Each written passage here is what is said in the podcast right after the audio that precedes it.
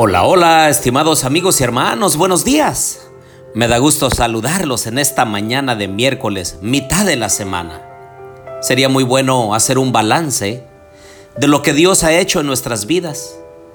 El cuidado, la protección, el amor, la provisión que Él ha hecho para nosotros y para nuestras familias. Y debiéramos alabar el nombre de Dios, decirle gracias Señor. Los invito a orar.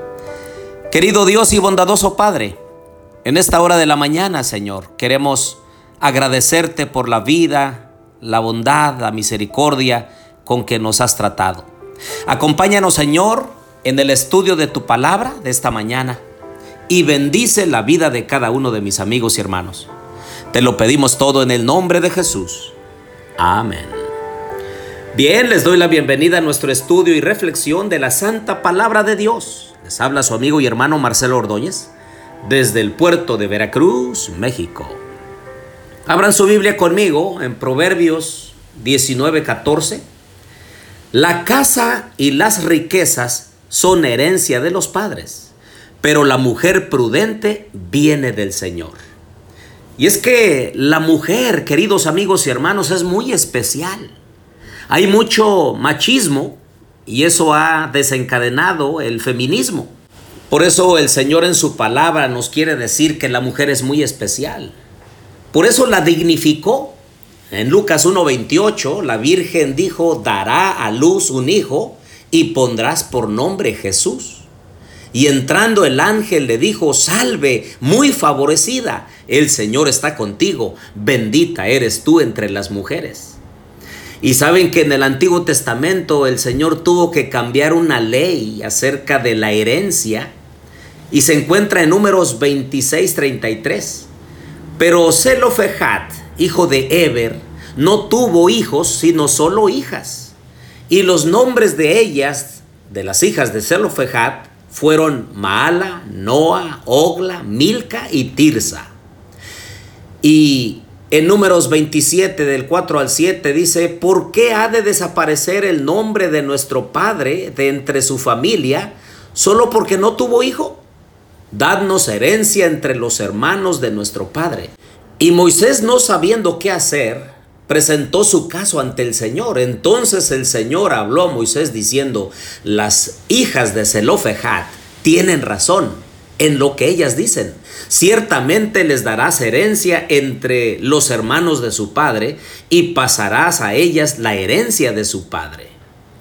En Mateo 5:31 el Señor protegió los derechos de la mujer. No la podían abandonar sin darle carta de divorcio. También le dijo cualquiera que repudie a su mujer que le dé carta de divorcio. Y en Juan 16, 26 al 27, el Señor Jesús hizo provisión para su madre terrenal, aún en la misma muerte. Y cuando Jesús vio a su madre y al discípulo a quien él amaba, que estaba allí cerca, dijo a su madre, Mujer, he ahí tu hijo. Después dijo al discípulo, He ahí tu madre. Y desde aquella hora el discípulo la recibió en su propia casa. Ahora, si para Dios, si para Jesús la mujer era importante, le dio una relevancia muy especial, el hombre y la mujer, para Dios no hay ninguna diferencia. ¿Por qué entonces nosotros como esposos, como hombres, no la tratamos de igual forma? Por eso en esta mañana quiero animar a que cada esposo, cada hombre que me está escuchando este podcast, Debe amar, proteger, valorar a su esposa. Debe tratarla como a sí mismo, considerarla como una herencia de Dios. Efesios 5:25 dice, maridos, amad a vuestras mujeres, así como Cristo amó a la iglesia y se dio a sí mismo por ella. Y Efesios 5:28 dice, así también deben amar los maridos a sus esposas como a sus propios cuerpos. El que ama a su mujer, a sí mismo se ama. Y vean lo que dice Proverbios 18:22. El que haya esposa, haya algo bueno y alcanza el favor del Señor.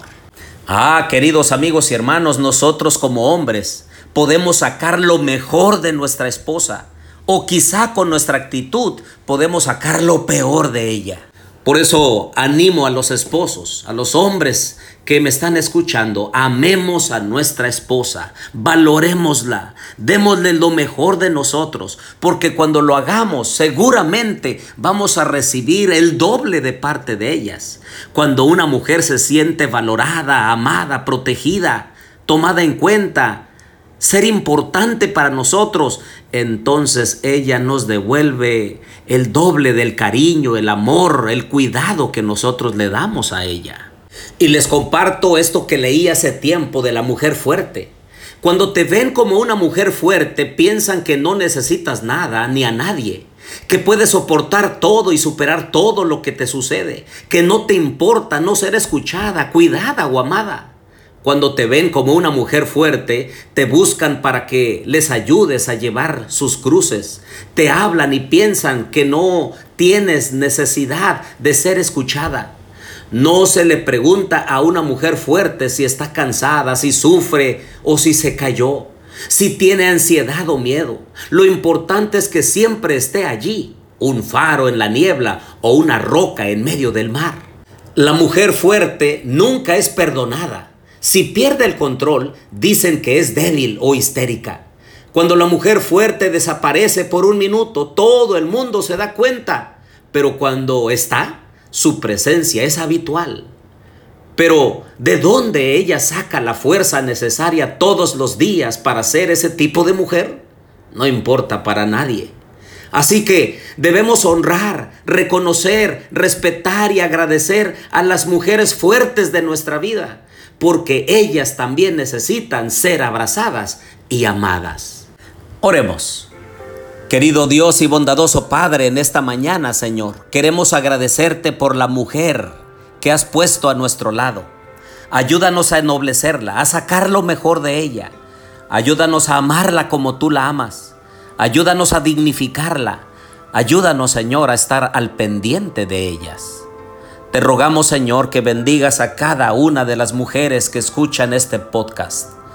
Solventa sus necesidades, anímalas, fortalécelas, porque ellas son de mucho valor para ti y debieran ser de valor para nosotros.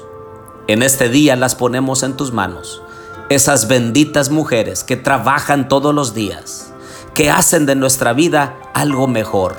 Sé tú con ellas, Padre y derrama tu Santo Espíritu sobre cada una de ellas, porque te lo pedimos en el nombre de Jesús. Amén.